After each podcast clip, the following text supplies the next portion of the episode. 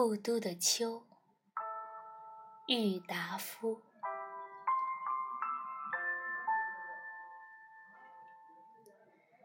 秋天，无论在什么地方的秋天，总是好的。可是啊，北国的秋，却特别的来得清，来得静，来得悲凉。我的不远千里，要从杭州赶上青岛，更要从青岛赶上北平来的理由，也不过想尝一尝这秋，这故都的秋味。江南秋当然也是有的，但草木凋得慢，空气来得润，天的颜色显得淡。并且又时常多雨而少风。一个人夹在苏州、上海、杭州，或是厦门、香港、广州的市民中间，浑浑沌沌地过去，只能感到一点点清凉。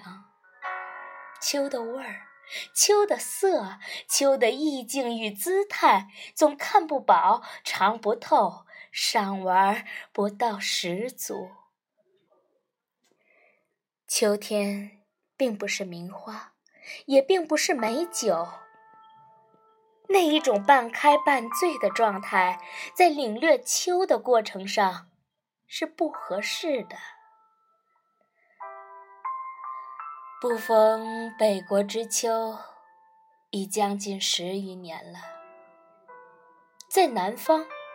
每年到了秋天，总想起陶然亭的芦花，钓鱼台的柳影，西山的重唱，玉泉的夜月，潭柘寺的钟声。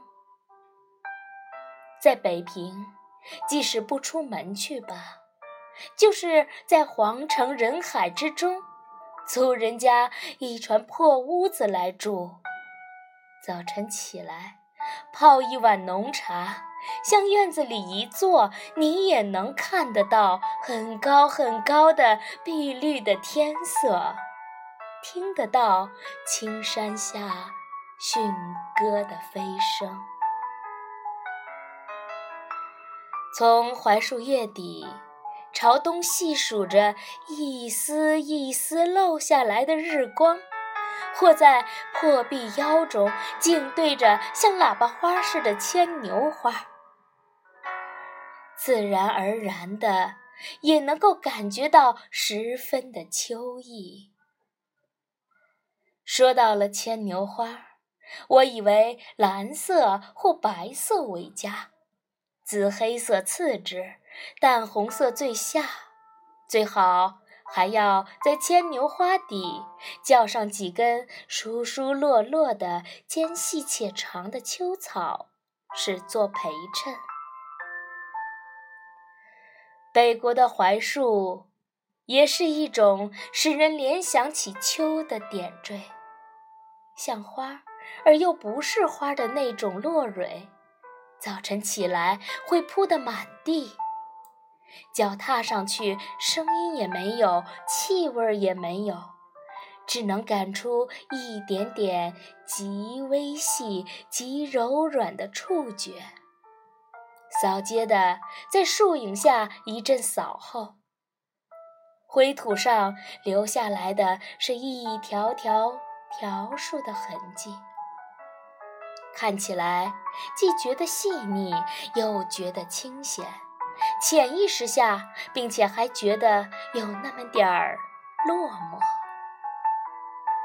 古人所说的“梧桐一叶而天下知秋”的遥想，大约也就是在这深沉的地方。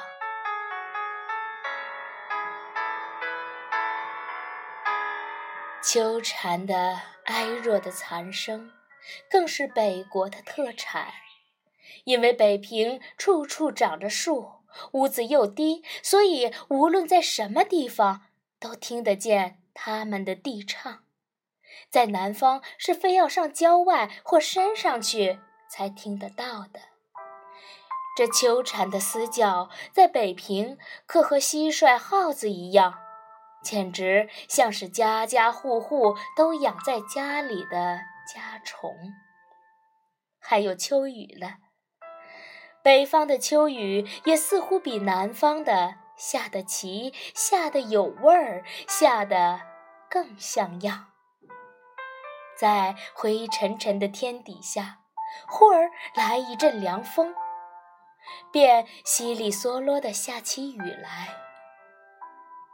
一层雨过，云渐渐地卷向了西去，天又清了，太阳又露出脸来了。着着很厚的青布单衣或夹袄的都市闲人。咬着烟管，在秋雨后的斜桥营里，上桥头、树底下去一立，遇见熟人，便会用缓慢悠闲的声调，微叹着，互答着说：“哎，天可真凉了，可不是吗？一层秋雨一层凉了。”北方人念“震”字，总像是“层”字，平平仄仄起来，这念错的奇韵倒来得正好。北方的果树到秋来，也是一种奇景。第一是枣子树，屋角、墙头、茅房边上、灶房门口。它都会一株株地长大起来，像橄榄又像鸽子蛋似的枣壳，在小椭圆形的细叶中间显出淡绿微黄的颜色的时候，正是秋的全盛时期。等枣树叶落，枣子红完，西北风就要来了。北方便是沙尘灰土的世界，只有这枣子、柿子、葡萄成熟到八九分的七八月之交，是北国的清秋的佳日，是一年之中最好也没有的 golden days。有些评论家说，中国的文人学士。尤其是诗人，都带着很浓厚的颓废色彩，所以中国的诗文里颂赞秋的文字特别的多。但外国的诗人又何尝不然？我虽则外国诗文念得不多，也不想开出账单，做一篇秋的诗歌散文抄。但你若去翻一翻英德法意等诗人的集子，或各国的诗人的集子来，总能够看到许多关于秋的歌颂与悲鸣。各著名的大诗人的长篇田园诗或四季诗里，也总以关于秋的部分写得最出色而最有味。足见有感觉的动物，有情趣的人类，对于秋，总是一样的，能特别引起深沉、悠远、严厉、萧索的感触来的。不单是诗人，就是被关闭在牢房里的犯人，到秋天。我想，也一定会感到一种不能自己的深情。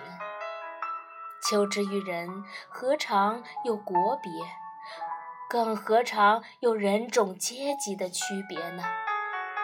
不过，在中国，文字里有一个“秋氏”的成语，读本里又有着很普遍的欧阳子的《秋声》与苏东坡的《赤壁赋》等。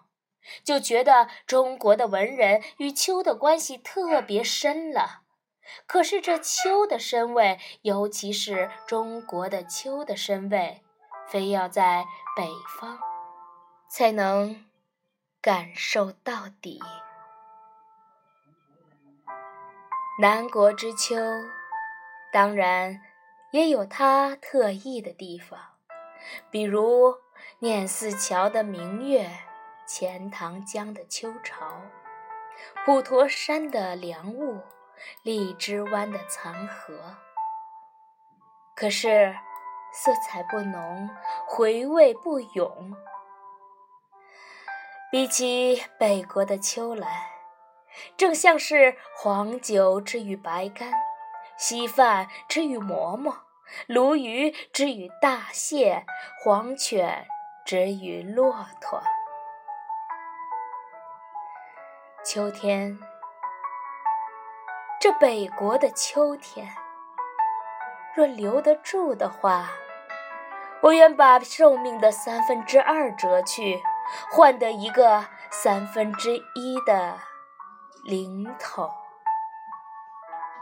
一九三四年八月，在北平。